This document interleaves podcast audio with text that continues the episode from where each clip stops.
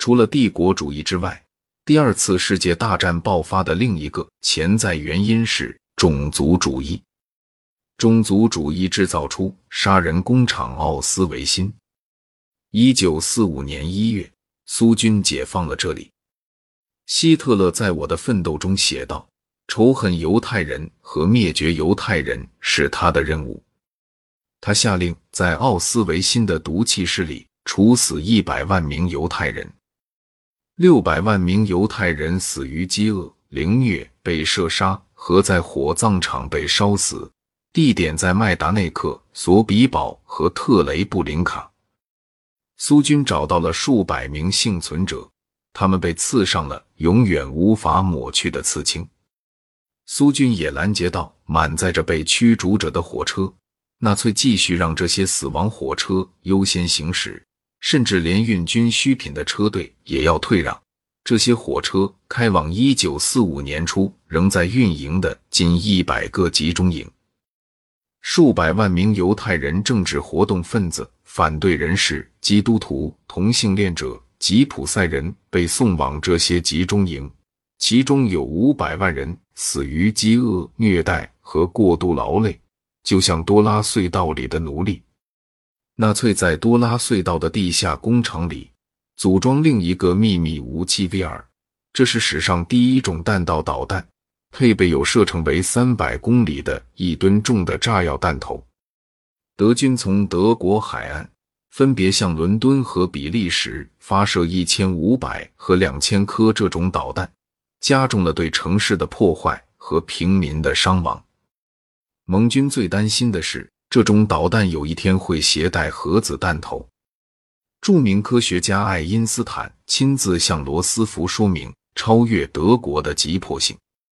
大量资金投入到这个项目中，一群科学家秘密研发第一颗原子弹。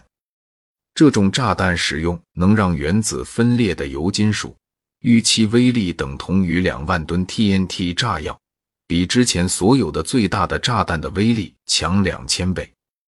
同时，它还有致命的放射性落尘。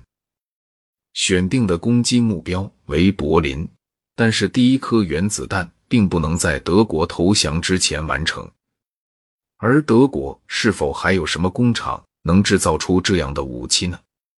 这个时候，甚至连合成燃料都变得很稀少了。盟军日以继夜地进行地毯式轰炸，继续蹂躏着德国的城市。盟军轰炸即将摧毁德累斯顿，这是德军在东线的重要通讯中心。也是德国最大的工业城市之一。到目前为止，这个城市还没有受到损伤。德雷斯顿被称为“易北河的佛罗伦萨”，它是欧洲最美的中世纪城市之一。盟军投在这里的含磷炸弹产生了火焰台风，估计两万五千人被烧死。该城连续燃烧了七天。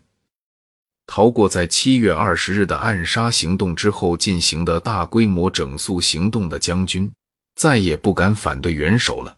他们都遵从希特勒看似荒谬的命令，于冬季在西线的阿登发动攻击。他们宁可集中所有火力对抗苏军。希特勒想夺回安特卫普港，以阻止盟军在这里卸下装备，并进一步进入德国。但德军在阿登的进攻失败了，原因包括美军伞兵在巴斯托涅出色的防御、巴顿将军装甲部队的介入，以及势如破竹的盟军空军力量。此时，东线的苏军正在穿越德国边界。随着苏军的逼近，数百万名德国人惊慌逃难，